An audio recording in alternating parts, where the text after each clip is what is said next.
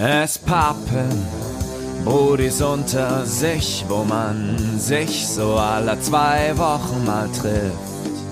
Und dann bequatscht, was die Wochen alles war. In diesem Mainz Nice Live Podcast. Es pappen Brudis unter sich, wo jeder frei weg von der Leber spricht. Phil und Markus sagen Hallo und auf geht's. Hallo und herzlich willkommen zum 24. Türchen hier bei Spapen. Besser als die größte Schokolade, die jeder Kalender beinhalten kann, begrüße ich euch heute bei diesem wunderherrlichen Sonnenschein. Und vor allen Dingen begrüße ich dich, Phil, mein wunderherrlicher Sonnenschein. Bruder, ich möchte bei 26 Grad direkt mal Adventskalender haten. Ich glaube, die, die Quote der Adventskalender bei der Türe 24, was Besonderes, liegt so bei 5%. Meistens ist es einfach so immer genau die gleiche Scheiße, die davor drin war. Oder es ist manchmal sogar kleiner. Ich hatte Adventskalender, da war Türe 21 oder so das krasseste und 24 war dann einfach so, ja, danke, dass du diesen Kalender gekauft hast, verpiss dich. Ich meine, in der 24 ist ja nicht mal garantiert, dass mindestens das Doppelte der Schokolade drin ist. Ne? Dieses Türchen hat ja sogar zwei Türchen, die man links und rechts meistens öffnen kann. Was ich mich aber in dem Zusammenhang frage ist, zu Ostern gibt's doch jetzt auch manchmal sowas wie Adventskalender, so Osterkalender. Hast du es gesehen? Nein. Warte mal, deswegen ist die 21 die größte. Ich glaube, der Osterkalender hat nur 21 statt 24 Türchen. Vielleicht hattest du mal einen Osterkalender zu Weihnachten. Also ich finde es ja okay, dass man zur, zur Geburt von, von Jesu Christi so einen Kalender macht. Aber dass der gestorben ja. ist und dann tot war und dann wieder aufersteht, da irgendwie so einen Kalender zu machen, schon eher ein bisschen makaber, I guess. Kaufen Sie nächste Straight. Woche den großen 9-11-Kalender. Hä, hey, aber jetzt mal Real Talk. Hatest du wirklich Schokoladenkalender? Also ich hätte jetzt aus meiner Position gedacht, ich bin zum Beispiel auch jemand, früher gerne, ich habe mir dann mal drei oder vier Kalender geholt und dann Gönnung. Ja, mal schön abends neben einer Netflix-Serie so einen Kalender sich gönnen, das hat einfach einen anderen Stil. Aber dann kannst du doch direkt eine Tafel Schokolade kaufen, da hast du genauso viel und nicht so viel Papiermüll. Äh, definitiv, aber die würden die manchmal zu so einen Spottpreisen bestimmten Läden anbieten. Da muss man mal zuschlagen. Na, ich weiß nicht. Ich weiß nicht, ob ich generell ein Schokoladenhater bin oder ein allgemeiner Adventskalender-Hater. Weil hm. ich immer so das Gefühl habe, die Erwartungen sind wesentlich größer als das, was du bekommst. Wir reden von einem normalen Adventskalender, wo Schokolade drin ist, oder? Ja, unter anderem, aber es gibt ja halt noch mehr. So, ich hatte zum Beispiel früher mal so einen Lego-Adventskalender oder so. Und da stellst du dir die tollkühnsten, geilsten Sachen vor und was am Schluss liegen bleibt, ist halt so, meh, nicht so krass. Ja, kann ich verstehen. Aber auch generell bei Schokolade, bei Kalendern, da gibt's ja viele, die generell die Schokolade an sich nicht mögen, vom Geschmack her. Wir hatten kann ich gar nicht verstehen. Letzte Woche unseren letzten legendären Brettspielabend und mein Kumpel hat aus dem Nichts so einen Adventskalender hergezaubert, den er irgendwo mal als Werbegeschenk bekommen hat, ja. Und dann ging der halt immer reihum um den Tisch, immer an, an vier Personen vorbei. Hammergeil. Und dann hat, haben wir nacheinander, haben wir immer halt eins, zwei, drei die Türchen aufgemacht. Irgendwann kam der mal zu mir und ich glaube, ich wäre bei der acht oder sieben dran gewesen und ich habe einfach die 24 aufgemacht. und dann hat es noch so zwei Runden gedauert, bis auf einmal Schleicher meinte so, hä, welcher Wichser von euch hat die 24 aufgemacht? Und ich habe mich einfach des Todes weggekeckt. Das war natürlich erwartungsgemäß exakt das gleiche drin wie in allen anderen Türchen. Aber ich fand es so witzig, weil er am Anfang noch meinte, so, ja, wir müssen gucken, dass wir das auf jeden Fall auf die richtige Reihe bringen, so, dass wir das schön in Reihenfolge machen. Und dann habe ich einfach sein perfektes System zerstört. Er war direkt getriggert. Das war super. Ach, schön. Weißt du, in dem Moment, als ich auch die 24 aufgemacht hat, noch keiner wusste, was geht, saß ich einfach lachend am Tisch so. ich habe mich viel zu heftig weggekeckt, weil ich das so witzig fand, obwohl es überhaupt nicht lustig war. einfach kommen. Ach, schön, Diggi. Damit ah. könnten wir theoretisch sogar in eine der Sachen reinrutschen, über die wir heute quatschen wollten. Uh, dann gib mir mal die Überleitung. Ich habe nämlich tatsächlich brillantes Gehirn. Wunderschönen Hashtag Spapin auf Twitter einen Kommentar von Jan gelesen. Jan ist unter Nerd Culture, Nerd Culture. Warte mal, das ist das, kann das sein, dass dein ellengroßes I ist in deinem Username? Oh Bruder, was hast du denn gemacht? Auf jeden Fall hat er, äh, hat er geschrieben, Vorschlag für eine neue Rubrik, dein innerer Monk, erzähl uns deine Ticks. Jan hat geschrieben, oh. dass sein Tick ist, dass er am TV immer nur fünf lauter oder leiser machen kann, weil er sich sonst unwohl fühlt. Ah, die geraden Zahlen, ja, ja, ja. Das kenne ich. Also ich kann, ich kann immer nur, bei ihm ist es ja, es sind Fünfer-Schritte, Bruder. Das ist 15, 20 oder 25. Ja, aber das geht halt. Das ist vereinbar mit sich selber. Ja, bei mir sind es äh, tatsächlich gerade Zahlen.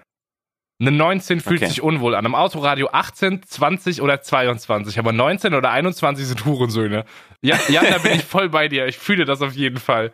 Ich liebe deswegen auch mein Smartphone, weil da gibt es keine Zahlen mehr, da gibt es nur so einen Lautstärkeregler und wo der ist, ist mir scheißegal, das ist in Ordnung. Stell dir mal vor, du könntest da nur null, Hälfte oder ganz machen. Stirbst einfach. du stirbst einfach. Mit den Strichen, ich glaube, beim iPhone hast du ja so diese Striche, ist ja auch gar nicht überschaubar, wie viele Striche du dort hast. Eben diese, Bruder. Und deswegen fand ich das war eine gute Überleitung, weil, na, so wie mein Kollege Schleicher gerne seine Adventskalendertürchen immer in Reihenfolge aufmacht, auch wenn Weihnachten schon vier Monate vorbei ist, so, so Ja. wie Jan immer nur in Fünfer-Schritten hochschaltet, habe ich tatsächlich, ich habe auch, also das mit den, mit den Lautstärke-Dingern habe ich auch. Ich habe auch mal so ein paar Ticks, so mir ein bisschen überlegt, wo ich, wo ich auf jeden Fall getickt habe. Kannst du dich noch erinnern, als du deine Autofahrkarriere gestartet hast?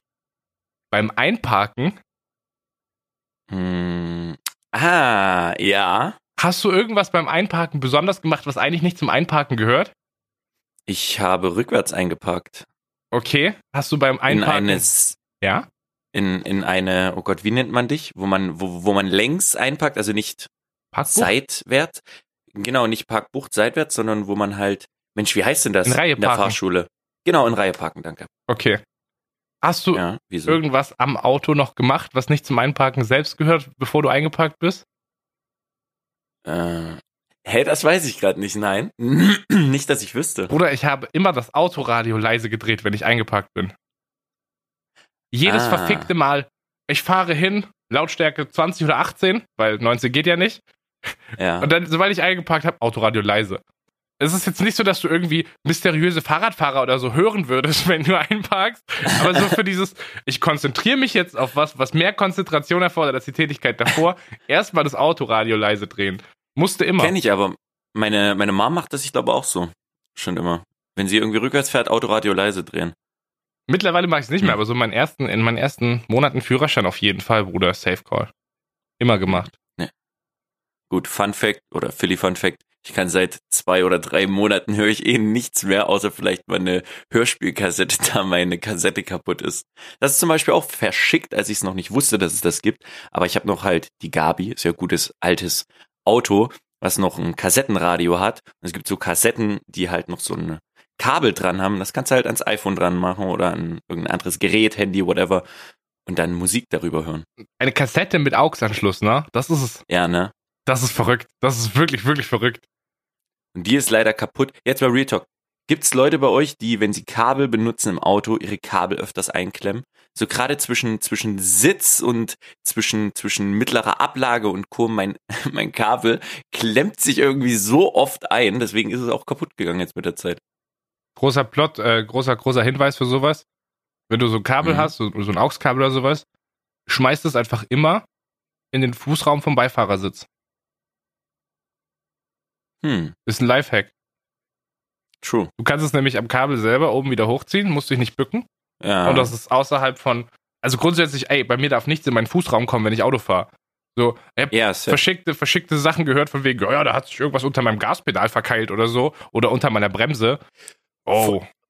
100 Prozent bei sowas bin ich auch mit. Zum Beispiel auch, wenn ich fahre und jemand hat eine Flasche oder sowas und die wird hinten gelegt. Ich leg die von, also ich möchte nicht, dass Ja. Flaschen hinter mir liegen, sozusagen, dass sie irgendwie nach vorne rollen. Auch wenn das nicht geht, da dort noch Metall davor ist bei meinem Auto, also unter dem Sitz. Mhm. Aber trotzdem, so alleine diese Unsicherheit, dass diese Flasche irgendwie in meine Richtung kommen könnte. Ne, Ich fühle never, das. geht weg. Ich fühle das sehr. Ich habe aber tatsächlich in der äh, Tick-Rubrik äh, noch einen inneren Monk Mhm. zu beichten. Also grundsätzlich, allgemein ist es ja schon so im, im Bett, dass du, ähm, wenn du Kissen und Bettdecken hast, also Ja. Bettdecken, Reißverschlüsse oder Knöpfe, sind die vorne an deiner Brust oder sind die an deinen Füßen? Der Reißverschluss ist natürlich an meinen Füßen. So, das ist ja klar, na, klare Sache, ja. So, da brauchen wir nicht reden. Schon alleine wegen des Kuschelfaktors, wenn man sich abends irgendwie auf einmal hast du so einen Reißverschluss im Gesicht, das mag doch keiner. So, das ist ja schon allgemein gültiges OCD, so, das macht ja jeder so. Definitiv. Hast du noch welche zum Knöpfen oder nur mit Reißverschluss? Nee, nur Reißverschlüsse, aber immer an den Füßen, Ja. immer an den Füßen. Ja, ja, ja. Jetzt ist ja. es aber so, dass ich drei große Kissen habe. Ja? Ja. Zwei davon sind blau und eins davon ist weiß. Und diese Kissen müssen in einer bestimmten Reihenfolge liegen. Das muss blau, weiß, blau sein. Ansonsten ist das asymmetrisch, dann das geht nicht. Ja? Und auch wenn Besuch da ist, dann sage ich, gib mir das Kissen, du kriegst das andere. Ja, wieso? Ja, weil das blau ist. So, das ist, das ist mir scheißegal. Und diese Kissen müssen auch mit dem Reißverschluss nach unten liegen, da lasse ich gar nichts draufkommen. Das muss alles geordnet sein. Bin manchmal schon ein bisschen Monk so. Man den Tick dazu entwickeln kann. Aber ich glaube, so viele Monk-Ticks, ich glaube, ich habe auch einige, aber die fallen mir gerade dazu nicht ein. Ein Monk-Tick, bei dem ich aber nicht weiß, ob es eher so wieder hygienisch zusammenhängt. Ich glaube nicht, dass das ein, zu Monk zählt. Aber wenn ich irgendwo das erste Mal bin oder ein, zwei Tage irgendwo bin und ich muss eine Toilette benutzen. Ich bin jemand, ich war früher definitiver Heimscheißer gewesen. Ich weiß nicht, wie das bei dir ist. Ja, ich habe mittlerweile, ich, ich habe mittlerweile, also ich würde sagen, so während meiner Schulzeit safe auch noch. Aber irgendwann bin ich dann in die Uni gekommen und dachte so, ja Mois, du fährst jetzt halt noch anderthalb Stunden nach Hause so. Äh, nee, hier wird noch alles vollgeschissen so, das muss noch sein. Ey, ich war mit zwölf oder dreizehn Jahren waren wir mal angeln und es war so nach zwei Stunden war mir schon bewusst, okay, es wird echt hart, wenn du jetzt hier noch sechs, sieben Stunden durchziehen willst. Fazit war, dass ich dann in Embryonalstellung noch durchgehalten habe, bis wir zu Hause waren. Aber das war wirklich früher schon schlimmer. Geht mittlerweile.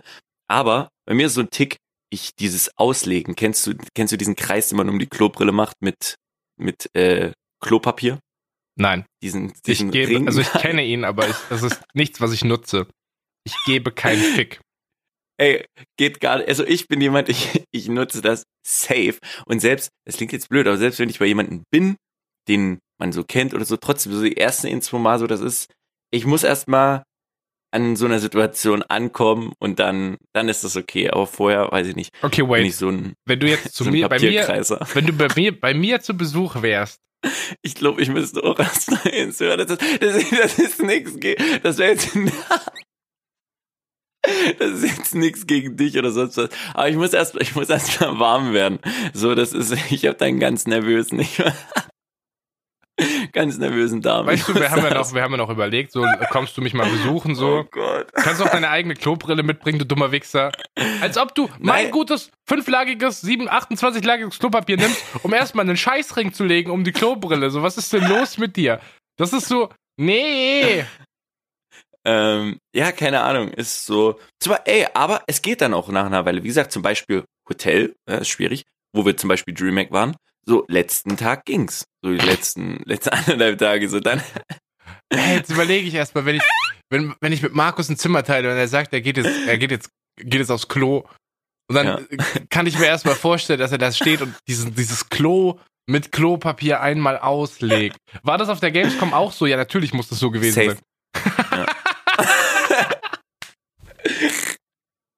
Okay, krass.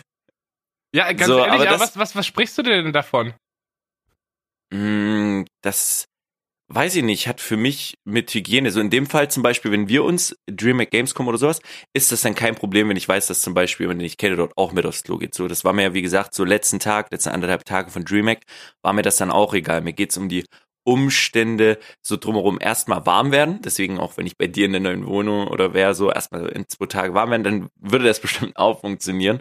Aber diese Umstände, dass du erstmal in einem Hotel erstmal ankommen musst, du nicht weißt, was vorher dort abging, wer dort vorher, was für ein Massaker auf diesem Klo veranstaltet oder whatever. So, da, keine Ahnung, da bin ich ein bisschen, das ist ein schwieriges Thema. Ich würde sogar sagen, das ist so mein, mein, mein schwierigstes Thema, whatever. So, das ist, das ist schwierig. Zu Okay. Hause lässt sich's am besten Ey, ich werde nie, wieder, ich werd nie wieder ein schlechtes Gefühl haben, wenn ich jemandem sage, er soll mir das weiße Kissen geben, damit wir es gegen ein blaues tauschen können, damit der Popcorn im Bett passt. So, ich wundert mich jetzt auch nicht, warum auf einmal, wenn Markus auf dem Klo war, die Hälfte vom Klopapier weg ist. Weil Ey, er sich so einen richtigen Sitzring gebaut hat einfach. Ey, ich, ich kann doch nicht alleine hier mit dieser Meinung sitzen. Es muss doch mindestens einen da draußen geben, der mich nachvollziehen kann. Das ist irgendwie, ey, der, der Popo, ja, wenn der, wenn der blanke Popo irgendwo Platz nimmt, das ist schon eine intime Sache, ja. Also ich sag's dir, wie es ist. Ich habe bisher noch niemanden auf dem Hashtag Papin blocken müssen. Aber wenn wir wirklich Klorings-Sympathisanten finden sollten, dann werde ich mir überlegen, ob ich diesen Podcast, der jetzt mittlerweile fast schon ein halbes Jahr läuft, weitermachen möchte. Oh, Bitte. Ich will nicht, dass irgendjemand aus Mitleid das hinschreibt. Ich möchte wirklich, dass jemand aus Herzen mich nachvollziehen kann da draußen. Weißt du, was richtig traurig wäre, wenn wir jetzt rausfinden, dass es ungefähr 70 Prozent der Bevölkerung gibt, die das so machen? Äh, Dann, dann würde ich mich sogar echt gut fühlen dabei. Und ich möchte, ganz ehrlich, ich bin jetzt nach Offenbach gezogen, ich glaube, ich würde noch weiterziehen so. Ich würde mir, ich würde mir ein Land suchen, in, ich würde mir ein Land suchen, in dem es normal ist. Apropos Land, was ist eigentlich deine liebste konstitutionelle Monarchie? Puh, kam mir wie aus der Pistole geschossen. Dann würde ich sagen, frei von der Leber weg Luxemburg. Wieso Luxemburg? Gibt's, gibt's verschiedene Anhaltspunkte. Unter anderem Luxemburg ist jetzt dabei natürlich, ich meine, jährlich steigendes Bruttoinlandsprodukt ist ja logisch seit Jahren ähm, und macht natürlich jetzt auch Kohle im, im E-Money sozusagen und haben da ausgebaut und da wird's in Zukunft äh, einen Sitz von einer neuen Firma beziehungsweise von einem neuen Unternehmen in Luxemburg geben. Eigentlich wollten sie das erst mit England machen, aber Hashtag Brexit hat dann sie doch nach Luxemburg verschlagen. Das ist gut. Aber man muss, man, man muss ja bei sowas nicht immer bloß die positiven Sachen aufzählen. An der Stelle muss man auch mal sagen, am 23. April, also jetzt zu unserer Aufnahme gestern, ist leider der Großherzog Jean von Luxemburg, der von äh, 1956 bis 2000 äh, Großherzog in Luxemburg war, leider verstorben im Alter von 98 Jahren im Kreis seiner Familie und hat an seinen Sohn das Ganze, ja, weitergegeben. An der Stelle muss man sowas auch mal sagen. F in den Chat, Bruder. F in den Chat, Bruder. Also ich wäre jetzt traurig, Wieso? wenn es Was ein ist- Liechtensteiner gewesen wäre, aber es ist halt doch nur ein Luxemburger so. Das ist halt Krass, dass du schwierig. Liechtenstein ansprichst, ist nämlich auch eine konstitutionelle Monarchie. Ja, es ist Würde, würdest du, ist würdest du tatsächlich dich direkt dafür? ja, ja, ich bin Ultra, Bruder, auf jeden Fall. Ah, Ich bin Liechtenstein Warum? Ultra. Das ist meine liebste konstitutionelle Monarchie. Ja, ich habe dir ja schon viel erzählt von wegen Frauen, die da keine Kinder mehr bekommen, keine Gefangenen mehr. So, ich habe ja schon viel Mhm. Propaganda für das Beste, für das Beste, für die beste konstitutionelle Monarchie gemacht. Und abseits davon, dass Liechtenstein halt auch perverse Wandergegend ist, dass es da richtig, richtig schön ist und ich tatsächlich überlege, äh, da mal hinzugehen, um da zu wandern. Ähm, also du meinst mal raus aus deinem Haus zu gehen und in der Umgebung wandern Genau, richtig, ja, ja. So. Ich weiß nicht, wie, ob, wir heute die Ich wohne in Liechtenstein Meme durchziehen können, wenn ich gleich davon erzähle, dass ich jetzt in Offenbach wohne. Das, wir senden heute schwierige Signale, Markus. Das ist, unkom das ist undurchschaubar so. Stimmt. Äh, tatsächlich gibt es in Liechtenstein nämlich keine Roaming-Gebühren. Und jetzt wirst du dich fragen, hä, warte mal. Liechtenstein? Keine Roaming-Gebühren? Ist richtig, ja? In Liechtenstein gibt es keine Roaming-Gebühren. Und ich glaube, Liechtenstein gehört auch nicht zur EU. Das wollte ich nämlich gerade fragen, weil es wahrscheinlich nicht zur EU gehört. Also, stopp, stopp, stopp. Das gehört nicht zur EU, aber es gibt trotzdem keine Roaming-Gebühren. Ja, es liegt nicht daran, dass sie nicht in der EU sind, aber dadurch Ja, wird's genau, die bestimmt- gehören zu diesem übergeordneten EWB-Pakt oder was das ist, ja. Mhm. Und jetzt guckt ihr zum Beispiel mal die, die Opfer in der Schweiz an. Die haben nämlich, die gehören nicht zur EU Ja. und die haben Roaming-Gebühren. Das sind richtige Larrys, Alter. Liechtenstein, Krass. einfach super cool. Kannst du hingehen, kannst chillen. So, wenn du zum Beispiel gerade die schönsten Wanderrouten dort mitnimmst, kannst du von da auf Instagram deine Bilder posten, weil es keine Roaming-Gebühren gibt. Das ist Killer, Bruder. Muss ich Nicht sagen, schlecht. Liechtenstein objektiv schon die bessere konstitutionelle Monarchie. Ah, würde ich nicht sagen. In deiner Also konstitutionellen Monarchie sterben Leute, so was ist denn los? Wow. Ich zeichne einfach mal das Leben und wollte hier was Wichtiges mitteilen, weil das für ein Land wie Luxemburg nun mal ein einträchtiger Tag gestern war. Und du möchtest eine konstitutionelle Monarchie aufgrund ihrer kostenlosen Roaming-Gebühren in den Himmel loben. Phil, ich frage mich, wer hier näher an der konstitutionellen Monarchie eigentlich grindet von uns beiden. Ich grinde mehr am einfachen Bürger, der sich darüber freut, dass es keine, kind dass es keine Kinder mehr gibt, dass die Geburten ausgelagert werden und dass, dass, dass Räuber und Verbrecher und Vergewaltiger auch in die Schweiz und nach Österreich abgeschoben werden. Ey, in Luxemburg gibt's keine Kosten mehr für öffentliche Verkehrsmittel ab 2020, ja? Also ich habe heute 2,60 Euro gezahlt, um vier Stationen mit dem Bus zu fahren. Schmeckt, Bruder. Siehst du mal. Aber warum musstest du mit dem Bus fahren? Weil ich kein Auto mehr habe, Bruder. Warum hast du denn kein Auto mehr, Diggi? Weil ich letzte Woche umgezogen bin. Uh, ich sehe nämlich den Film Voila. vor einer, Bruder, ich bin, wohne jetzt in Offenbach. merkt man auch kaum, vor deiner Karl-Zahnarztpraxis bestehenden weißen Wand. Bist du ja nun endlich in der Phil-Odyssee umgezogen, Diggi. Oh, Was? Bruder. Gibt's bei dir? Wann haben wir denn letzte Woche den Podcast aufgenommen? War das montags? Das ist eine sehr gute Frage. nee, kann nicht sein. Montag Dienstag? kamen wir von der TwitchCon heim. Das muss Dienstag gewesen sein. Ah, stimmt. Ja, und danach ging's los. Ich habe dienstags mein, mein, mein ganzes Zimmer weiter in Kartons gepackt. Ich habe angefangen, Möbel abzubauen. Mittwochs genau das gleiche. Mittwochs habe ich dann auch das erste Mal meinen Transporter beladen, meinen, meinen guten T4, T5 VW-Bus. Und bin Donnerstag das erste Mal hierher gefahren, habe die Schlüsselübergabe gemacht, habe hier mein, immer so ein bisschen meine Matratze, mein Bett reingestellt. Shoutouts an meinen Boy Mhm. Max, der. Ich hab, hab dir mal von Max erzählt, glaube ich. Das war ein alter Schulfreund von mir, der in Bremen wohnt. Ja. Habe ich in einer der ersten Folgen hab ich mal von erzählt gehabt. Der war zufällig gerade auf Heimatbesuch in Baden-Württemberg. Und der ist dann einfach mitgekommen mit mir nach Frankfurt für einen Tag. Wir haben einen Roadtrip nach Frankfurt gemacht Ach, geil. und haben da den ganzen Tag einfach im Auto gechillt, haben hier ausgeladen, waren abends noch was snacken und sind dann wieder zurückgefahren. Ich liebe dich, Max. Max hat nämlich mit mir meine Matratze hochgetragen, die 70 Kilo wiegt. Das ist so eine Federkernmatratze. Die ist absolut viel zu schwer, aber auch absolut viel zu geil für diese Welt. Und ich bin so happy gewesen, als diese scheiß Matratze dann endlich irgendwann mal in diesem Zimmer war.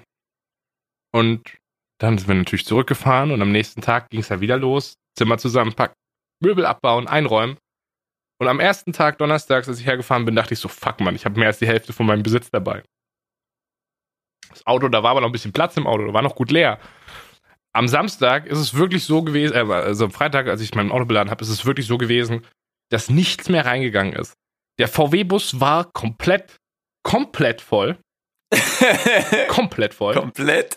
Und dann sind wir Samstagmorgens losgefahren. Es ist ja so, dass mir Umzugshelfer abgesprungen sind. Das heißt, ich musste letzte Woche Montag, Abend und Dienstag kalkulieren, wer kann mir donnerstags und samstags bei meinem Umzug helfen. Und wie gesagt, donnerstags kam mein Kumpel Max mit. Samstags habe ich hier in Frankfurt meinen Kumpel Moritz aktiviert, der spontan rumgekommen ist. Und tatsächlich ist meine Mom mitgekommen. Ich bin mit meiner Mom umgezogen nice. weil äh, ich ja den, den heimischen VW-Bus mir geklaut habe und der musste ja dann irgendwie wieder zurück. Den wollten wir nicht hier stehen lassen, weil ich ja auch nicht damit rumfahre, so das macht ja keinen Sinn. Das heißt, Ja. die ist mit mir hingefahren. Wir haben hier ausgeladen und dann ist die mit dem VW-Bus wieder zurückgefahren. Und das war, das war so weird, weil mein Kumpel Moritz halt so, der war richtig im Action-Modus, der hat voll Bock gehabt, diese ganze Scheiße hier reinzutragen. So, der ist richtig ausgerastet auf diesen VW-Bus. Und wir haben den einfach mies ausgeladen und es war viel zu heiß. So, wir sind an Schweiß gestorben. Und dann sind wir oben fertig in der Wohnung, keiner macht, kann mehr irgendwas. Und dann fängt meine Mama an, Umzugskartons auszuräumen. Und ich so, ey Mutter, chill mal, so, wir sind jetzt fertig, jetzt, jetzt mach entspannt. Und sie so, nee, nee, sie macht das jetzt noch. Und dann hat sie einfach, ich glaube, eine Stunde lang verschiedenste, in verschiedenste Kartons reingeguckt und hat meine ganze Küche eingeräumt. Moritz und ich waren da, waren fertig mit der Welt, haben gechillt und sie hat einfach meine Küche eingeräumt. Und ich irgendwann habe ich gedacht, so, ach komm, lass sie machen so. Die wird schon wissen, was sie tut. Ich fand es mega unangenehm, dass wir einfach voll fertig waren im Chiller-Modus und sie einfach durchgepowert hat und diese Küche zuge zugeballert hat. Und irgendwann war sie fertig. Und dann haben wir, haben wir sie zum Auto gebracht und sie verabschiedet so. Es war auch nicht so emotional, wie ich, wie ich befürchtet hatte, dass dann da große Tränen fließen und so, weil, ey, wir leben im Mhm. im Zeitalter der digitalen Kommunikation so. Ich habe jeden Tag mit meiner Mutter über WhatsApp Kontakt, so das ist entspannt. So, ich schicke der Sprachnachrichten, die weiß, ich lebe und ich habe noch eine Stimme, so das ist okay. Ja. Äh, aber dann war meine Mom weg und wir waren einkaufen und wir kamen zurück und wir hatten uns entschlossen, wir machen Käsekuchen. Und mein ganzes Zimmer hat aus auseinandergebauten Möbeln und Umzugskartons bestanden. Ich hatte noch nicht mal mein Bett aufgebaut, aber wir haben Käsekuchen gemacht. Und ich komme in diese Küche und egal in welches Fach ich greife, ich weiß direkt, wo was ist. Ich finde die. Backform, so, ich finde den, die Teig, äh, die- diesen, diesen Rühr, wie sagt man denn? So, äh, das Gefäß, wo ich halt Schneebesen? ja, so, whatever, genau. Diese ganze Scheiße. Ich weiß direkt, wo alles ist. So, da ist mein Biomülleimer, da sind schon direkt diese komischen Taschen, die man da reinmacht in den Biomülleimer. alles hatte seinen Platz. Das war minutiös einfach ausgestattet, diese Küche. Und ich dachte so, jetzt verstehe ich, was die gemacht hat. Die hat einfach die, das Fundament gesetzt dafür, dass ich am ersten Abend in meiner neuen Wohnung direkt Käsekuchen backen kann. Dann haben wir danach noch mein Bett aufgebaut. Mhm. Ich habe dann über den nächsten Tag noch alle Möbel aufgebaut, habe nochmal einen Tag gebraucht, noch alle Umzugskartons wegzuräumen. Aber es ist jetzt Mittwoch, der 24. Und ich bin tatsächlich angekommen. So, das ist meine Wohnung, Bruder. Mega gut. An der Stelle erstmal Shoutouts an deine Mom. Mega sweet. Shoutouts an Max, Shoutouts an Moritz. Ja. Alles, alles sehr ehrenwerte Menschen. Nice. Und du bist jetzt sozusagen endlich für dich in Offenbach angekommen, hast bis jetzt noch keine Schusswunde davon getragen. Also ich sag's mal so, ich glaube, ich bin momentan noch illegaler Offenbacher, weil ich noch nicht auf dem Einwohnermeldeamt war. Und es kann sein, dass die jetzt innerhalb der nächsten paar Minuten Termine vergeben. Deswegen muss ich mal gerade schnell wieder gucken, ob sich da schon was getan hat, weil ich mich noch einen Termin snacken muss, sonst habe ich ein Problem, weil ich sonst meine Frist verpassen werde. Das ist ein bisschen, Alles gut. das ist ein bisschen kacke. Du musst Äh, nicht der Einzige bei dir im Haus sein. der illegal ist. ja. Alter, was ist das für rassistische Kackscheiße hier, Bruder? Das ist nicht mehr mein Papen. Frech. Ah, Nee, gibt noch, keinen, noch, gibt noch keinen neuen Termin. Ja, aber ansonsten, ich habe alles gemacht. GEZ habe ich gemacht, Strom habe ich gemacht, Versicherung habe ich gemacht, äh, Krankenkasse habe ich geklärt. Mein Internet, oh Gott, Alter, das Internet, die Internet-Odyssee geht weiter, Bruder. Neuer Anschlusstermin ist der 11. Mai. Ordentlich. Ich bin so. Ja, das sind zweieinhalb Wochen. Ich bin so froh, dass meine, dass meine Vormieterin jetzt ihr Internet stehen lässt. Und die lässt es, glaube ich, bis zum 5. Mai stehen. Das heißt, ich muss theoretisch eine Woche ohne Internet machen. Das kriege ich irgendwie hin. Und ansonsten hätte ich noch die Möglichkeit, auf 100 Gigabyte mo- mobiles Datenvolumen zurückzugreifen. So, das würde auch funktionieren. Ja. Aber Digga, ich will jetzt endlich mein scheiß eigenes Internet haben. Dann bin ich hier eingezogen. Dann ist fertig, Bruder. Dann ist fertig. Glaube ich dir. Aber ey, für so eine kurze Zeit bist du schon extrem weit. Also der Umzug, würde ich jetzt mal behaupten, bei dir lief doch relativ gut ab. Safe. Auch Es ist, Wohnungssuche. es ist nichts also kaputt gegangen. Insgesamt. Ich habe, wie viele Wohnungen habe ich besichtigt? Vier Wohnungen. Die dritte ging rein so. Bei der dritten wusste ich, hier Mhm. will ich sein. Und ey, es ist so, es ist so super entspannt, ne? Also, das, was hier meine Wohnung, Moritz hat meine Wohnung gesehen und sagte so, Bruder, das ist nicht Offenbach. Nicht für den Preis, nicht für die Lage. So, das ist, das ist eine super Wohnung, auch super entspannter Balkon, mega zurückgezogen, mega, mega idyllisch eigentlich. Fand ich so gut. Und auch so sweet. Äh, als wir gestern schon geredet haben, stand der für die Funmann auf seinem Balkon und meinte so zu mir, irgendwie fühlt sich ein bisschen an wie Urlaub gerade eben. Das fand ich irgendwie so schön, dass du da diese, diesen Vibe direkt mitbekommst. Ja, es ist halt so Ich weird. denk, wenn ich abends in kurzer Hose rausgehe und Badelatschen und es ist warm draußen, erinnert mich das irgendwie an Sommerurlaube, die ich mit meinen Freunden gemacht habe, wenn ich abends noch eine rauchen gegangen bin. Und du blickst dann so ein bisschen irgendwie in die Gegend und bei mir sehe ich halt so einen Hinterhof rein und da stehen halt Reihenhäuser und es wirkt halt wie so eine große Hotelanlage irgendwie. Und dann wache ich hier morgens auf und dann denke ich so, nee, ich bin nicht im Urlaub, ich bin zu Hause, das ist meine Wohnung, hier wohne ich. Das ist ganz verrückt, Bruder. oh boy. Und direkt ein Papier hat er ausgecheckt. Ich sehe das nämlich hier, wie frisch der aussieht. Also, ich weiß nicht. Mir wurde, ich habe mal so, ich habe mal meinen mein Local Guide Dan gefragt, ey, wo kann man denn hier hingehen? Offenbach, was empfiehlst du so an Barbieren? Und er hat mir drei, vier Sachen zur Auswahl gegeben und ich dachte, ja, ich gehe zu dem, wo ich keinen Termin brauche, weil ich halt gar keinen Bock auf Termine hatte. Und ich gehe da halt spontan vorbei. Und das ist halt so, so ein Barbier, wo ich glaube, sieben, sie, sechs, sieben, acht Leute arbeiten da gleichzeitig. Gibt voll viele Plätze. Du kommst rein, du kommst dran, so im Endeffekt. Aber da sprechen halt nicht alle Deutsch, beziehungsweise sie sprechen Gemischt oder nur männliche? ja, das ist, das ist absolute Würstchenparty gewesen da. Ja. Das ist, Bruder, das ist türkischer Barbier. Hä? Ja, ich, ich war bis jetzt nie äh, in Barbierläden so vielen, dass man da sagen kann, da wird es ja bestimmt auch Frauen geben, die den Job wahrscheinlich sehr gut machen. Also tatsächlich, mein, mein, bei meinem letzten Barbier zu Hause, in meiner alten Heimat, da hatte ich eine Frau, aber Mhm. die lässt sich jetzt auch umoperieren, so. Also, Okay. ja moi. Nee, aber das Ding ist, er hat halt ungefähr verstanden, was ich wollte, aber Mhm. Er, hat mich immer wieder auf Türkisch angeredet und ich habe dann einfach gesagt ja oder nein, weil er mir halt gezeigt hat, was er machen will, so. Das war machbar.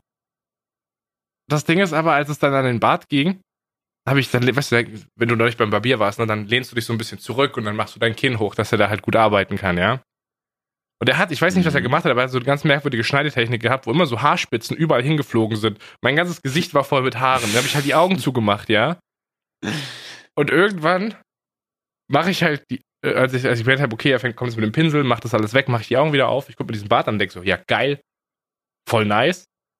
Zahl, geh raus, fassen diesen Bart rein und merke, ist, wieso, warte mal, wieso ist meine Hand leer? Da ist doch voll viel Bart, wieso kann ich den nicht anfassen? Bis ich gemerkt habe, jetzt steht vorne so ein bisschen Bart runter und da hinten ist einfach, einfach alles leer, so man sieht jetzt ein bisschen mehr von meinem Fetthals.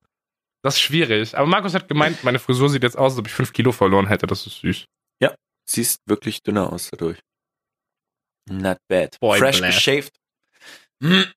Damit kannst du doch frisch in den Mai tanzen. In den Mai tanzen. Du meinst Hexen verbrennen gehen? Ja, oder Hexen verbrennen gehen. Je nachdem. Markus hat mich gestern Ähm. gefragt, ob wir bei uns Hexen verbrennen. dann habe ich ihn gefragt, was zu Ficke eigentlich meint. Dann hat er gesagt, erkläre ich dir im Podcast, deswegen bin ich jetzt gespannt. Ja, Hexenbrennen. Also, du hattest schon einen Begriff genannt, ich glaube, Walpurgisnacht. Ich habe viele Begriffe genannt. Ja, ich, glaub, ich glaube, das heißt bei euch Walpurgisnacht oder Tanzenden Mai oder whatever. Bei uns ist es jedenfalls so, für die, die das nicht kennen, zu Hexenbrennen wird halt immer ein paar Wochen vor dem 30. April halt Äste und all so ein Bums halt Holz zusammengescheppert von allen Stellen. Gibt auch manche Dörfer und Co., wo das dann offen ist, das heißt, wo auch die Dorfbewohner ihre ganzen Verschnitt vom Frühling, dies, das dort mit reinballern können. Und dann wird am 30. April so eine kleine Challenge gemacht, wer die niceste Hexe baut. Das wird unter anderem halt Kindergärten machen, das, dies, das, aber auch erwachsene Leute, die dann wirklich die, die Challenge der, der, des Hexebauens annehmen. Ja, und dann werden die Hexen ausgezeichnet, wer hübsche Hexen hat oder die hübscheste. Und dann werden die alle auf den Scheiterhaufen draufgestellt und dann wird das Ding abgefackelt. Alter, ey, für die CO2-Bilanz einfach Killer, so.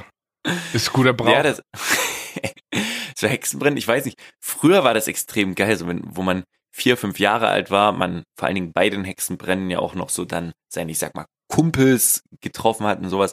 Da war so ein riesengroßes Feuer und man konnte abends lange wach bleiben. Es war mega nice, warm, vor allen Dingen beim Feuer. Keine Ahnung, es war schon eine coole Sache. Aber was ich heftiger finde bei diesem tanzenden Mai und Hexenbrennen, ist diese ganze drumherum, diese ganze Kultur, die sich da so ein bisschen entwickelt hat. Das ist echt Wahnsinn, was, was da irgendwie am Start ist. Ich selber bin da nicht so krass drin, aber ihr habt bei euch bestimmt auch Maibaum, oder? Oder kennst du, dass ein Maibaum gestellt wird im Dorf? Ja, und dass der weggesägt wird von irgendwelchen Larrys. Genau, so, und da kommt ja ein Kranz. Und das hängt irgendwie bei uns alles zusammen. Ich weiß nicht, welche, welche Region das genau ist. Wie gesagt, hier Nähe Dresden, Sachsen ist es auf jeden Fall so, ähm, dass das, ich glaube, meistens von den Jugendclubs so im Dorf, ich war auch nie, warst du in einem Jugendclub früher? Was ist denn ein Jugendclub? Krass, was? Was? Ihr habt bei euch keine Jugendclubs drüben? Also die Hitlerjugend haben die bei uns nach dem Zweiten Weltkrieg abgeschafft. Alter, das ist sehr verquert. Bei uns gibt's Jugendclubs, das heißt in, in verschiedenen Dörfern gibt's halt Jugendclubs. Das heißt, es gibt meistens ein, ein Gebäude oder manche haben einen Wohnanhänger oder halt. Bei uns heißt so es Jugendzentrum. Ja, aber gibt's das halt so richtig so mit Dörfer? Also die tun dann, also mit, wie soll ich sagen, mit, mit einzelnen Dingern, die tun sich dann zum Beispiel so T-Shirts drucken halt und machen dann so kleine Veranstaltungen im Dorf zum Beispiel. Da hat, macht der Jugendclub zum Beispiel auch sowas wie das, wie das Hexenfeuer oder Hexenbrenn. Die veranstalten das sozusagen und dadurch, dass sie das veranstalten, kommt ja natürlich auch, wenn die so ein Bieranhänger oder sowas machen, auch Kohle wieder für den Jugendclub rein, damit die halt sich davon irgendwas, keine Ahnung, mal wohin fahren können zusammen oder so. Man zieht sich einheitlich an, man macht gemeinsam Veranstaltungen, genau, man, sammelt, okay, man sammelt Geld für den Club. Und du sagst ja, ja, mir, dass okay. der Vergleich zur Hitlerjugend jetzt nicht so, nicht so passend war. Also ich sehe da sehr viel Parallelen, Bruder, bin ich ehrlich. Also gibt's das bei euch auch? Warte, das ist erstes. Ich glaube nicht, dass sie sich so Armbinden und T-Shirts gönnen, nee. Also es gibt ein Jugendzentrum, da kannst du halt hinkommen und, keine Ahnung, Billard spielen oder so. Oder ja, Playstation, I don't nee, know. Nee, ist ganz anders. ja, also so ein Jugendclub, der wird halt nicht, wie soll ich das sagen, das ist halt so eine Organisation, die die Leute halt so selber tätigen. Da gibt's jetzt nicht, dass das irgendwie groß klar ist, ist angemeldet als irgendwie Verein irgendwas, logisch. Aber es ist jetzt, keine Ahnung, so das, das macht die Jugend für sich. Es gibt meistens noch ein paar Ältere, was dann aus den Eltern teilweise manchmal besteht, die halt entweder früher selber in dem Jugendclub waren, beziehungsweise so halt natürlich denn helfen, wenn die irgendwas sich aufbauen oder mal irgendwo wohin fahren oder sowas. Also an sich finde ich so Jugendclub-Sachen, gerade im Dorf, wenn sich dort die Jugend zusammentrifft und sowas, an sich finde ich eine coole Sache. Ich selber war dort nie so drin, weil das alles so, ah, wie soll ich sagen, schwierig. Es bleibt schwierig, sagen wir es einfach so. Aber ich, das ist gerade völlig, also ich, ja, Jugendzentrum, ja, aber dass man sich dann so clubmäßig da trifft und so wirklich fest in so einer Verbindung drin ist, Bruder. Genau deswegen, so das ist dann so fest, du bist halt dann so im Jugendclub mit deinen Leuten und triffst dich halt, ja, nach der Schule, nach der Arbeit, wie es halt ist, und tust halt dort noch irgendwie, keine Ahnung. Das ist halt so, zum Beispiel ein Jugendclub, wo ich halt mal mit drin war, da sind dann, keine Ahnung, so ein paar Sofas, die dort stehen, die haben sich eine kleine Bar selbst zusammengebaut, mhm. so halt Stuff, der halt so zusammenkommt vom Dorf, ein paar Leute geben wieder was dazu und so. Das ist eine coole, nice Sache. Aber nix für mich, wie gesagt. Darauf zurück zum Hexenbrennen, beziehungsweise tanzenden Mai, Maibaum. Wenn die das halt veranstalten, ist das immer so, dass es, ich bin mir jetzt nicht sicher, ob es zwei Wochen, eine Woche davor ist, auf jeden Fall, bevor das Hexenbrennen am 30. April ist, gibt's immer die Wache sozusagen. Das heißt, der Jugendclub hält ein, zwei Wochen vorher, bevor dieser, bevor es Hexenbrennen ist, Wache am Scheiterhaufen, damit er nicht von anderen abgebrannt wird. Das heißt, die Dörfer, Jugendclubs untereinander versuchen, die anderen Scheiterhaufen abzufackeln, dass die halt kein Hexenbrennen haben am Hexenbrennen. So, das ist halt so eine asoziale, aber irgendwie witzige Sache. Und genau dasselbe mit dem Maibaum. So ist es bei uns. Ich glaube, da gibt es auch verschiedene Arten, wie das gemacht wird. Wenn der Maibaum wird auch bewacht. Ich weiß nicht, wie viele Wochen vorher. Das weiß vielleicht irgendjemand, der ist Papenzuhörer. Und wenn du es schaffst, den Maibaum halt abzusägen, du musst selbst, ich glaube, sogar eine Säge an den Maibaum. Das heißt, jeder, der einen Maibaum stellt, hängt sogar eine Säge, die funktioniert neben den Maibaum dran, damit man halt direkt die Säge benutzen könnte und sofort den absägen kann. Das ist so dumm. Das ist super strange, ne? So, und wenn sie es schaffen, den Maibaum abzusägen, dann wird, wird er halt gefällt und das Dorf hat halt in dem Jahr keinen Maibaum. Plus der Kranz vom Maibaum wird dem Jugendclub oder dem Dorf, der es halt geschafft hat abzusegeln, wird der Maibaum noch mit dran dran oben gemacht. Das heißt, es gibt manche Jugendclubs beziehungsweise Dörfer, die haben dann so einen Maibaum stehen, wo zwei, drei solche Grenze drumherum sind. So, und ich weiß dann nicht, ich glaube, es gab sogar eine Regelung im Nachhinein irgendwie, dass sie dann das Jahr danach irgendwie dann keinen Maibaum stellen dürfen oder sowas. I don't know, das ist so eine verschickte Sache für sich, aber ich find's mega interessant, dass da so eine richtige Kultur entsteht, die sich ja nicht nur um den einen Tag, sondern auch ein, zwei Wochen vorher mit beschäftigt und das in anderen Teilen Deutschlands, wo wir ein Land sind, so gar nicht gekannt wird. Bruder, ich finde das eigentlich mega witzig, weil das halt so, so eine Nacht- und Nebel-Aktion ist. Ne? Schon. Dafür ist es lustig, aber dann zu überlegen, dass es dann irgend so eine arme Sau gibt, so der, der Unterste in der Hackordnung, so ein Anwärter im Jugendclub, der dann zwei Wochen mit dem Schlafsack neben diesem Maibaum chillt, aber nicht einschlafen darf. Aber das ist ja auch sowas, das ist Jugendclub, das verstehe ich schon wieder, das ist cool so, man, man, man wechselt sich ja ab, da gibt's verschiedene Nachtwachen und das stärkt ja irgendwo auch wieder den Zusammenhalt irgendwie, dass du zusammen versuchst, das zu bewachen oder so, keine Ahnung. Das ist schon mhm. eine nice Sache, aber irgendwie so dieses, dieses Ganze, es war immer mal interessant, durch Verwandte und andere Freunde mal in solche Jugendclubs und mit reinzuschnuppern, das mal alles so mitzubekommen. Aber da so wirklich fest dann so, das wäre nichts für mich. Aber super interessante Thematik so drumherum. Ist dieses Hexenbrennen das gleiche wie ein Osterfeuer? Mm, Osterfeuer. Ich weiß es nicht, das kann ich dir nicht sagen. Ich kenne es halt nur unter Walpurgisnacht noch und unter Tanzenden Mai. Weil so, es gibt auch, Osterfeuer das gibt's kenn. vielleicht, das gibt's vielleicht bei euch äh, am 30. April beziehungsweise 1. Mai äh, so Partys irgendwo. Gibt's bei uns zum Beispiel viele Partys und Clubs oder sowas, die dann unter dem Namen Tanz in den Mai Mhm. gestaltet werden so. Jo, Ja. das habe ich auch schon gehört. Aber ich bin, muss sagen, ich bin, wo du vorhin gemeint hast, so Lagerfeuer ist geil. Ich bin ein super großer Freund von Lagerfeuern. Ich glaube, das ist auch das, was ich in ich Zukunft auch. hier so ein bisschen vermissen werde. Dieses abends rausgehen, einfach Feuer machen und da chillen. Das ist Mhm. schon, das ist schon Killer. Ich meine, wir haben früher, ich weiß gar nicht, habe ich glaube ich gar nicht erzählt. Ich bin Mhm. ja, ich bin ja ein sehr krasser Heide. So, ich bin, Okay. was, was christliche Bräuche angeht und so, äh, eher nicht so dabei. Ähm, Mhm. Und wir haben früher tatsächlich unser Weihnachtsfest, unser, in Anführungszeichen Weihnachtsfest, am 21. Dezember gefeiert, weil das der Tag der Sonnenwende ist und das ist ein heidnisches, heidnisches Fest und dann haben wir einfach Weihnachten quasi drei Tage vor allen anderen gefeiert, weil wir cool sind. Nice. Ich bin Ja, krassester Heide. Weil es mir gerade einfällt, ähm, Offenbach fließt, das kann jetzt eine dumme Frage sein, ich bin geografisch halt Wack MC, fließt durch Offenbach auch noch der Main, also durch dein Gebiet dort, oder ist das eher Frankfurt an sich? Du musst dir quasi vorstellen, dass alles nördlich von Main Frankfurt ist und alles südlich von Main Offenbach. Offenbach trennt sich von Frankfurt einfach durch den Main ab. Ah, okay. Das ist halt wirklich, Interessant, gut mal also, zu wissen. na, Offenbach, Offenbach auf Frankfurt ist, das ist Luftlinie nicht viel, aber das hat einen Fluss dazwischen. Ah, Und wenn die die Brücken hochklappen, dann sind wir hier unten alleine. Dann kann ich Okay, aber auch nicht mehr arbeiten gehen. So, die sollten die Brücken mal unten lassen. Ich muss da schon wieder rüber. Aber da gibt's doch bestimmt bei euch auch, also in Dresden an der Elbe gibt's so Grillplätze, so wo man sich mal entspannt ein Grillerchen machen kann. Bestimmt. Ich, weißt du, ey, Ja. Bruder, ich bin seit drei Tagen hier. Ich hab, ich bin Samstag eingezogen, habe dann Sonntag und Montag nicht das Haus verlassen. Mhm. Und dann war ich gestern zum ersten Mal draußen einkaufen. Heute war ich beim Barbier. Mhm. Jetzt mal langsam, langsam ran. Ja, nee, das ist bloß so mal Brainstorming, was dir jetzt alles für Möglichkeiten offen stehen, Brudi. Ich habe gemerkt, nächste Woche ist ja 1. Mai. Und ich bin am überlegen, so, ob ich da nicht einfach diesen Feiertag nutzen soll und mal so ein bisschen erkunden möchte, weil Öh, saufen. Nee, nicht so, aber um Offenbach rum gibt's halt gute Grünflächen und ich glaube, da könnte man sich mal entspannt ein bisschen ins Grüne chillen und mal so ein bisschen gucken, was abgeht. Klingt gut. Hätte ich schon Bock drauf. Wir haben letzte Woche gesagt, wir möchten über Träume reden. Du hast mir heute erzählt, dass du einen feuchten Traum hattest, ne? Dass ich was hatte? Entschuldigung. Einen feuchten Das Traum? Hattest du heute Nacht nicht einen feuchten Traum?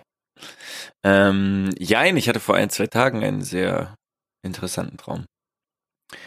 Äh, hast du auch einen Traum mitgebracht? Null. Ich, so. Ich habe nicht geträumt. Ich habe darauf geachtet. Ich habe versucht, äh, wenn was wäre, aufzuschreiben. Ich habe nicht geträumt. okay. Ich habe nur einen Traum, an dem ich mich jetzt erinnern kann, der nämlich vor zwei Tagen, drei Tagen geschehen ist. Wait a second, habe ich dir das mit den Zähnen erzählt? Nein, glaube ich nicht.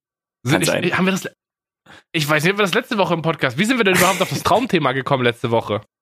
Das kann ich dir auch nicht sagen. Okay, also auf die Gefahr, hin, dass wir es jetzt doppelt erzählen, mache ich es kurz. Ich habe letzte Woche geträumt, dass ich, äh, dass ich zwei Zehen verloren habe. Klingt das Doch, bekannt? das hast du erzählt. Habe ich im Podcast erzählt. Ja, ich glaube. Okay, und das heißt irgendwie fehlende Stabilität um. Ja, das habe ich Traumdeutung. Ja, ja. Wir, genau, darauf sind wir gekommen. So, Markus, hast du einen Traum mitgebracht? Dann gehe ich jetzt ans Internet und deute deinen Traum. Okay, ich bin gespannt, weil ich aus dem nicht viel ziehen kann. Aber vielleicht du, I don't know. Hau mal Und raus. zwar war ich random in einem Traum, also das erste, woran ich mich erinnern kann, dass ich in einem, ich denke, Deichmann saß und Schuhe anprobiert habe.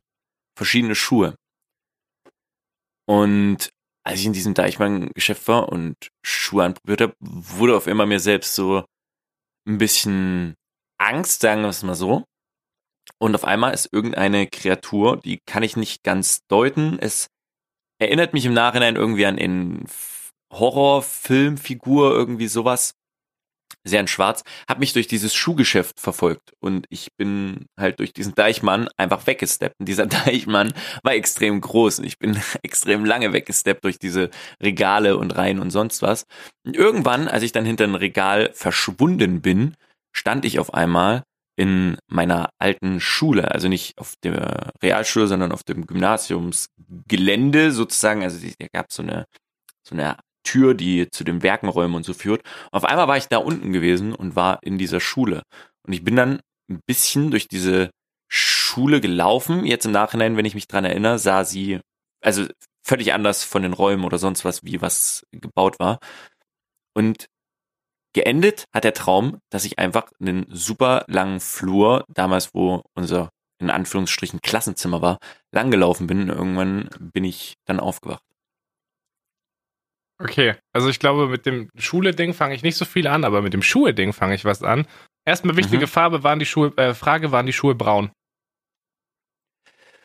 Boah, Schuhfarbe.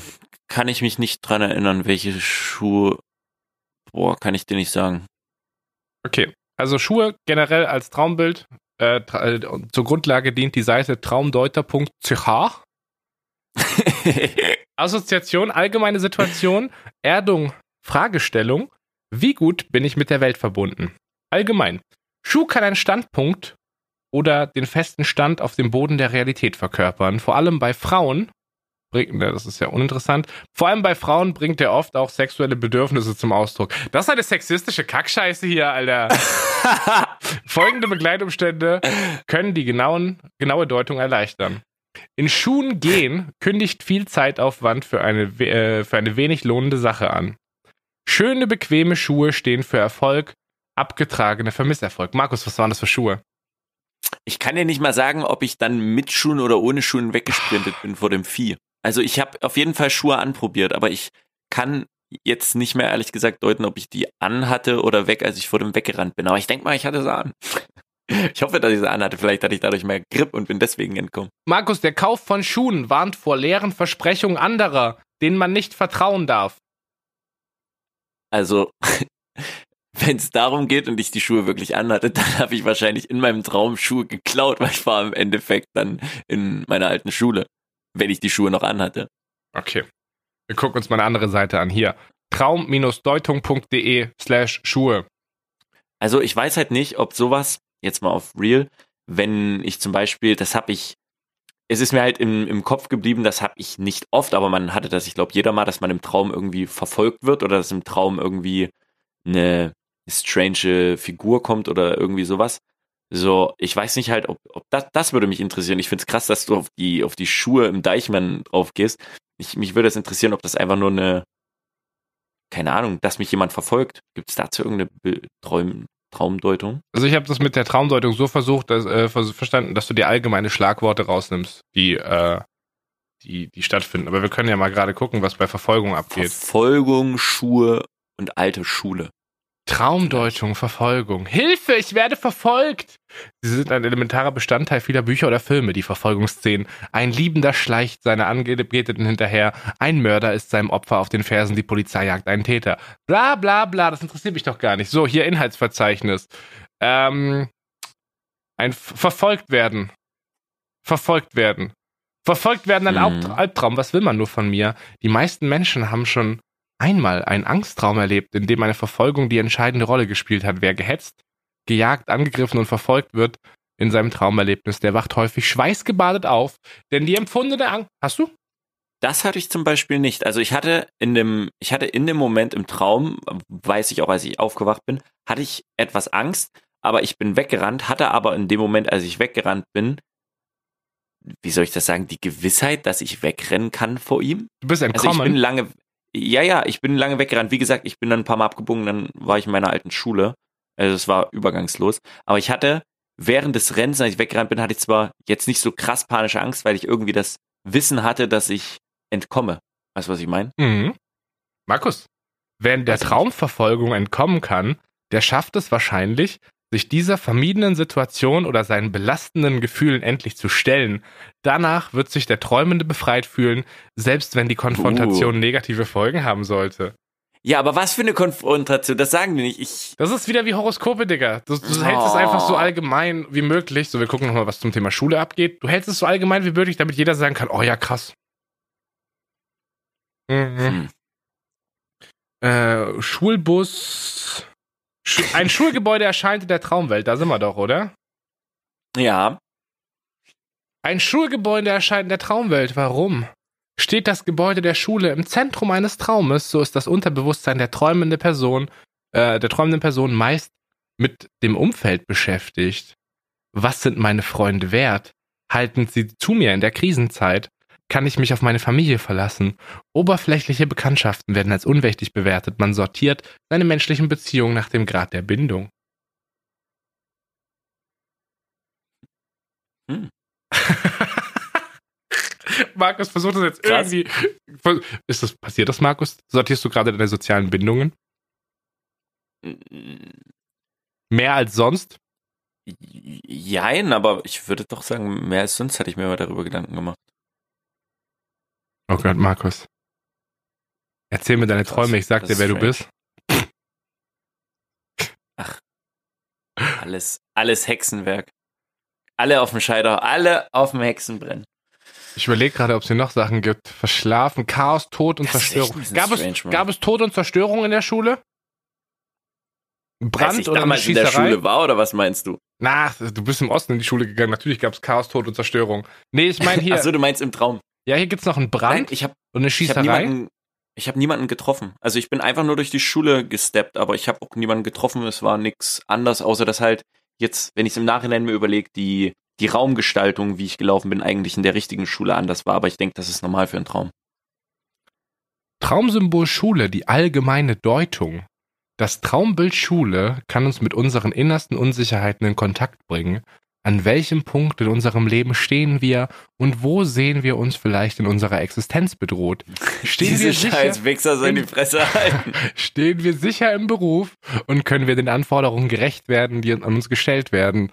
Unterrichten wir selbst vielleicht einen Kurs, lehren und erziehen wir unsere Kinder und sind wir unsicher, ob unsere gewählten Methoden richtig hierfür sind?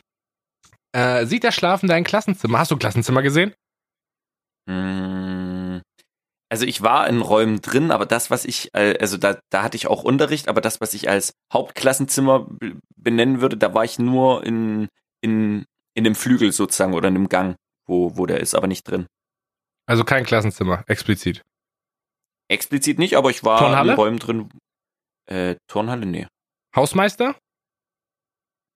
Ich bin im Werkendings, also ich bin, als ich in die Schule reinkam aus dem Deichmann, war ich sozusagen unten im, in, in dem Werkenbereich und Co. zuerst. Dort ist auch das vom Hausmeister, der, der ganze Stuff in die Räume. Aber du hast den Hausmeister. Aber den Hausmeister habe ich nicht gesehen. Dann lese ich das zum Thema Klassenzimmer vor, weil ich glaube, das passt noch am ehesten so. Sieht der Schlafende ein Klassenzimmer im Traum, soll er sich nach dem Aufwachen an seine Einstellung zur Schulzeit zurückerinnern. Wenn der Aufenthalt im Raum des Schulgebäudes mit positiven Gedanken an den Zusammenhalt der Schüler verknüpft ist, so gibt das Traumsymbol ebenso ein Wohlgefühl. Markus, also ich wollte einfach raus aus der Schule. Die wichtigste Frage ist, was ist Wacker, Traumdeutung oder Horoskope? Ähm, eindeutig Horoskope. Weil ich glaube, dass in Traumdeutung man eventuell noch, wie soll ich sagen, mehr sehen kann, individuell auf die Person gesehen, als durch stumpfe, du bist an dem Tag geboren und deshalb ist das täglich bei dir so. Deswegen halte ich, wenn man die beiden nebeneinander legt, die Traumdeutung an sich noch als etwas, was ich eher zulassen würde, wenn man mal darüber sich informiert. Bruder, ich habe gerade unten verwandte Artikel vorgeschlagen bekommen, die auch gesucht wurden im Zusammenhang mit Schule. Ich bin jetzt auf dem Traumdeutungsartikel von Code gelandet. das ist erstmal so als Titelbild oben so ein Poop-Emoji. Traumsymbolcode, die allgemeine Deutung. Da Code oft in Form von Mist oder Gülle ein unverzichtbares und somit wertvolles Düngemittel ist, symbolisiert Nein. er im Traum nach der allgemeinen Deutung oft Geld und Reichtum. Wer Ach, was? Geld und Reichtum? Geld und Reichtum. Wer im Traum Kot zu einem Haufen ausscheidet, ist im realen Leben also möglicherweise wohlhabend, in jedem Fall aber sehr freigiebig. Ich frage mich, ob die oberen 2% von Deutschland einfach den ganzen Tag vom Scheißen träumen. Ich dachte, als du angefangen hast mit der Erklärung, dass es eher dazu heißt, dass keine Ahnung, was Neues im Anmarsch ist. Wer hingegen im Traum unter Verstopfung leidet und nicht kacken kann, wie es umgangssprachlich heißt, ist im realen Leben zu geizig und herrschsüchtig oder hat große Angst vor einem finanziellen Verlust. Außerdem kann das Ausscheiden von Kot im Traum nach der allgemeinen Deutung auch für eine Last stehen, von der sich der Träumende befreit. Im realen Leben leidet er unter einer schwierigen, belastenden Situation. Durch den Traum löst er sich symbolisch von dieser emotionalen Bedrückung. Was für ein krasser MC bist du, wenn du in deinem Traum deinen Darmtrakt spüren kannst, dass du kacken musst. Ich habe noch nie im Traum irgendwie über sowas. oh man, das ist mir zu verschickt. Viel zu verschickt. Gut, können wir, also was sagst du, Traumdeutung versus Horoskop? Wie gesagt, Traumdeutung wäre für mich noch eher was, wo man mal vielleicht gucken könnte, aber Horoskop finde ich so ganz schwierig. Also Horoskop ist halt so völlig weit weg von mir, weil das irgendwie mit Sternkonstellation und Sternzeichen zu tun hat, so das sehe ich nicht. Mhm. Aber also die, die Idee, dass du irgendwie im Traum Sachen aus deinem Unterbewusstsein abarbeitest, so die, die finde ich irgendwie schlüssig. Ja. So, und ich weiß, so zu träumen habe ich einfach eine bessere Verbindung, weil ich mal eine Zeit lang so in diese Richtung luzides Träumen gegangen bin und so ein bisschen Traumkontrolle gemacht habe und gemerkt mhm. habe, dass du Träume tatsächlich kontrollieren kannst, dass das möglich ist, Träume zu steuern. Das geht. Deswegen, mhm. also ich komme mit diesem Traumzeug wesentlich klar, besser klar und ich glaube, ja, vielleicht kann man da was. Also das Ding ist halt, es ist wieder so allgemein, dass du halt sagst, ja, okay, ah ja, klar, logisch, ey, Verlustängste, Bruder, auf jeden genau, Fall. Genau, das, Deswegen meine ich sowas jetzt äh, nicht im Sinne von, ja, weil du jetzt einen Schuh hattest, irgendwie ist Erklärung von Schuh dies und das. Aber jemand, der sich, sagen wir mal, mit diesem Traumbild auseinandersetzt, könnte vielleicht schon eher etwas deuten, woran es liegt, dass man zum Beispiel in einem Geschäft neue Schuhe anprobiert. Zum Beispiel, was ist ja schon spezifischer als nur, du hast einen Schuh im Traum irgendwie, weißt du? Mhm. Also ich könnte mir irgendwie vorstellen, dass man da, wenn man speziell von Fall zu Fall und Traum zu Traum geht, mehr rauslesen könnte, was der Wirklichkeit entspricht, als das in einem Horoskop abzulesen. Aber trotzdem, beides an sich. Hm. Fühle ich. Ja, fühle ich, bin ich absolut bei dir, Bruder. Safe Call. Nice boy. Ja. Bruder, ich darf jetzt die nächsten Tage wieder Bachelorarbeit schreiben gehen. Oh. Ich habe ich hab megamäßig Bock. Wenn Leute diesen Podcast hören, morgen, morgen, dann werde ich mich wahrscheinlich gerade mit meiner Bachelorarbeit auseinandersetzen. Während ihr da draußen seid und spazieren geht, Freunde. Ich habe auf Twitter gesehen, unter dem Hashtag Sparpin hat, hat, äh, gab es wieder Bilder von euch draußen, wie ihr mal den beginnenden, nährenden Sommer beziehungsweise den bestehenden Frühling ein bisschen zelebriert. Wir haben sogar, ich glaube, aus Schottland ein Bild bekommen, wie jemand auf irgendeinem so Mm. Berg einen Knoppersriegel snackt und an uns, an uns gedacht hat in diesem Moment. Shoutouts geht Richtig raus, fand ich super cute. Auch generell so schön zu sehen, dass einfach auch die anderen Leute das nutzen und dieses Vitamin D einfach tanken und sich gönnen draußen. Hammergut. Macht das weiter. Gönnt euch Podcast und andere Sachen auch mal draußen. Man kann sehr viele Dinge auch draußen beim Spazieren erledigen, Jungs und Mädels. Alter, das ist jetzt der richtige Life-Coach, Life-Coach-Podcast. Alpha-Offensive, Ja, kauf mein Ticket ja. für 2500 und ich mache dich 10 Stunden Power Talk in deinen Kopf rein. Nee. Deswegen sage ich ja, uns werfen immer die Leute Geldgeilheit vor, aber da finde ich persönlich unsere 150 Euro Tickets bei Eventim für die Podcast Live Tour einfach human. Vor allem hat noch keiner drüber geredet, dass das ja Stehplätze sind, dass wir was tun für euren Muskelaufbau. So hinsitzen ist nicht Ja. gut. So, wir wollen ja, dass ihr euren Körper stärkt, weil in einem gesunden Körper wohnt ein gesunder Geist. Und genauso solltet ihr die wunderbare Sonne genießen und mitnehmen, dass das so passiert. Apropos Sonne genießen. Ich habe vor zwei Tagen mal wieder gepokert, eine schöne Pokerrunde rausgecatcht und war wieder in der glücklichen Position, nachdem wir, ich glaube, drei, vier Stunden gespielt haben, im Finale zu sein, also sozusagen im Showdown eins gegen eins. Und das Nice, das finde ich bei Poker immer super interessant. Es waren wieder zwei Leute dabei, die zum ersten Mal gepokert haben. Shoutouts gehen raus an Melanie und Sarah, die ich glaube auch ab und zu mal hier den Podcast sich hart reingönnen. Und die beiden haben noch nie Poker gespielt und sind von, ich glaube, sieben Leuten, mit mir waren wir die letzten drei Leute. Und das habe ich schon so oft beim Pokern mit beobachtet, dass wirklich anfängt, das ist, man sagt immer so Anfängerglück, aber ich finde es wirklich strange, wie man es schafft, gerade beim Poker, ich glaube, da gibt es auch noch andere Games, wenn man dies das erste Mal spielt, vielleicht nicht so verkrampft auf das zu achten, was man schon weiß von dem Spiel, sondern einfach in den Flow einsteigt und man direkt rasiert zum Anfang. Ich finde das super strange. Aber heißt das nicht, dass Pokern eigentlich dann super random ist und du auf alle Systeme scheißen kannst, wenn Anfänger reinkommen, eigentlich keine Ahnung haben, aber trotzdem einfach durchrasieren? Jein, ich rede, ich kann ja jetzt nicht vom Spitzensport, würde ich es jetzt mal bezeichnen, reden, sondern einfach nur von den normalen Runden. Wenn man wirklich als Pokerass in so eine Runde geht, du beachtest Sachen, du holst dir sozusagen, du kannst ja nie sicher sein, aber du holst dir einfach prozentuale Vorteile. Das, was vielleicht Anfänger mit dem Bauchgefühl machen, sch- verschaffst du dir Prozente sozusagen und weißt halt anhand der Position, wie du nach dem Dealer sitzt, was du, wie du einsteigen kannst, wie du besser spielen kannst, meinten kannst und das ist, da, da, da kommt super viel dazu, so, also jetzt Beispiel Poker. Aber ich, ich weiß nicht, hättest du zum Beispiel noch ein Beispiel, wo du sagst, okay, erste Game, wenn man das spielt, da gibt's Leute, die rasieren einfach.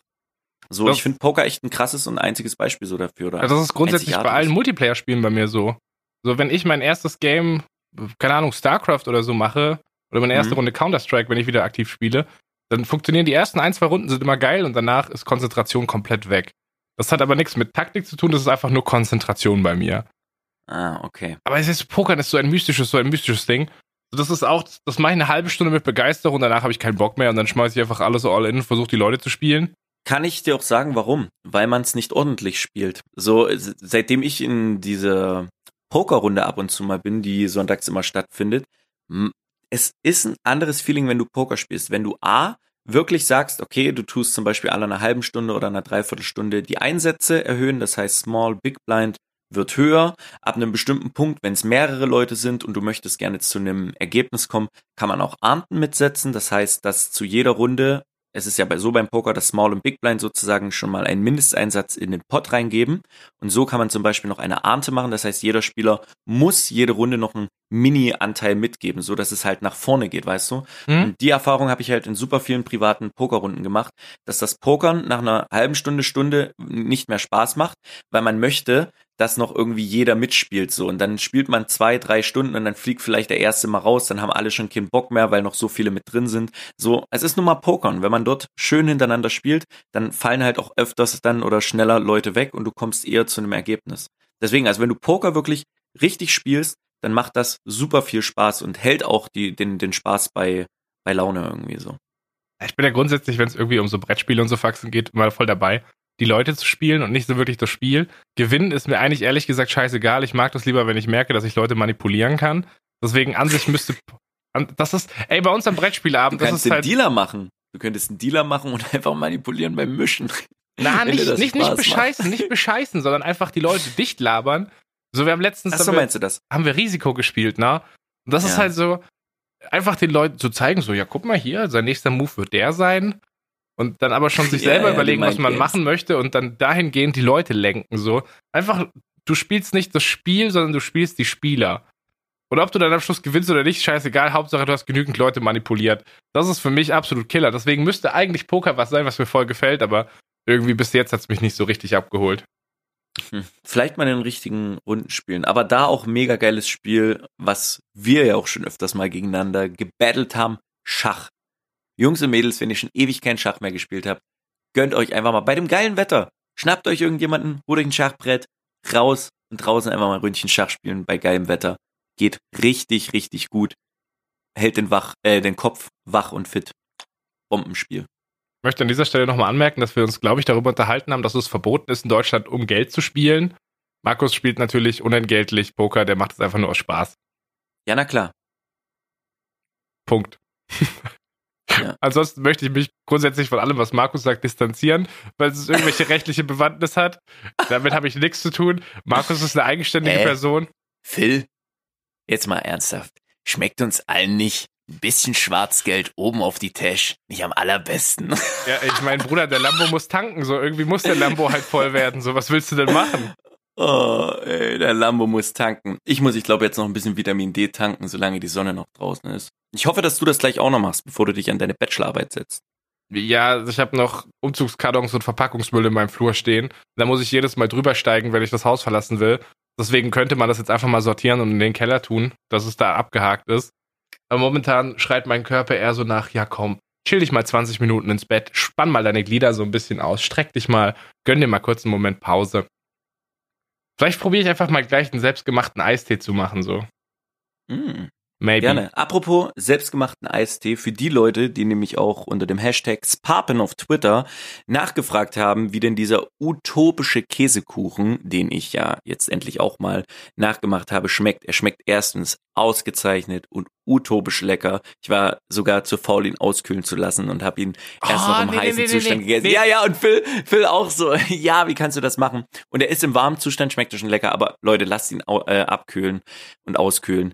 Der Geschmack intensiviert sich ins Unermessliche dadurch nochmal. Deswegen würde ich sagen, Gibt wir es- schenken jetzt den Leuten dieses Rezept, oder?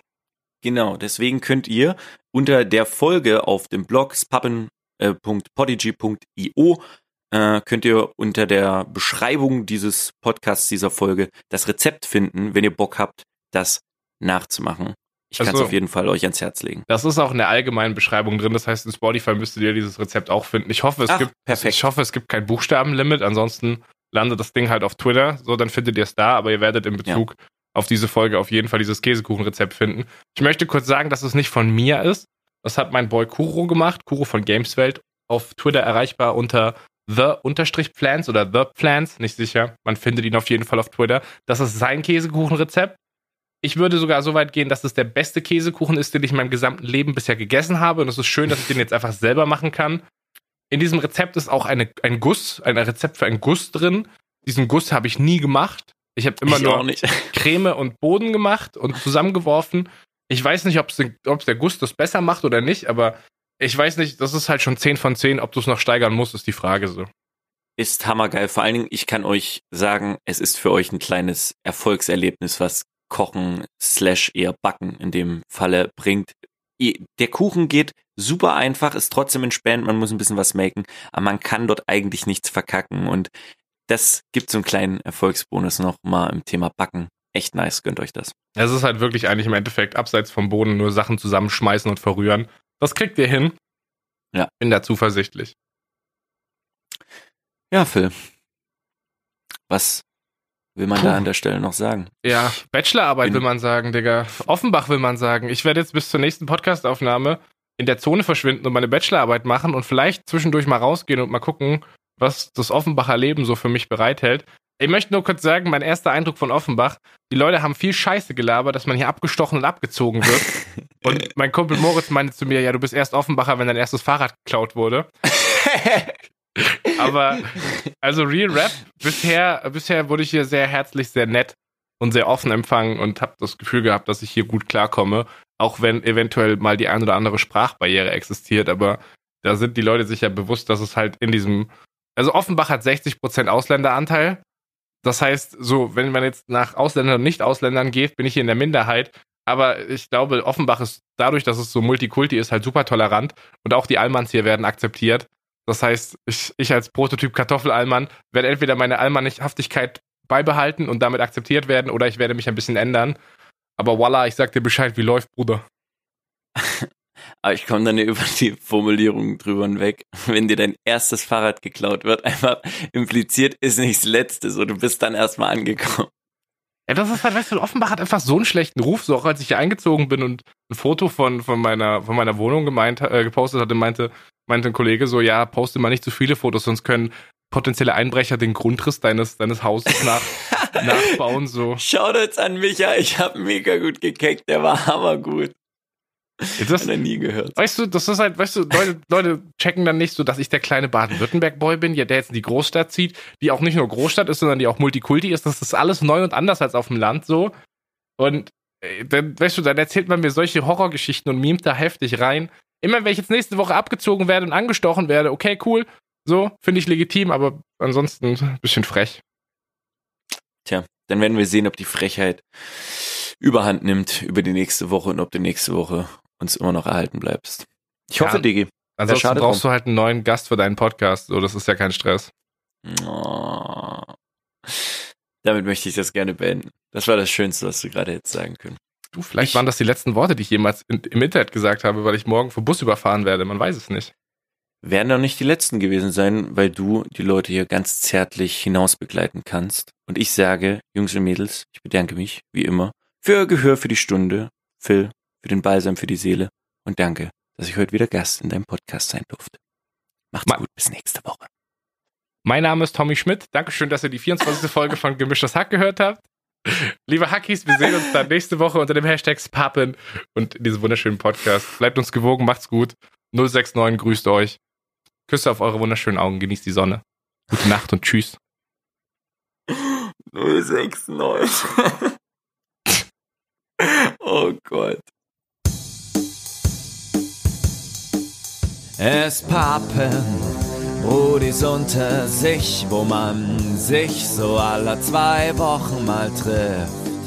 Und dann bequatscht, was die Woche alles war. In diesem Mainz Nice Live Podcast. Es pappen Brudis unter sich, wo jeder frei weg von der Leber spricht.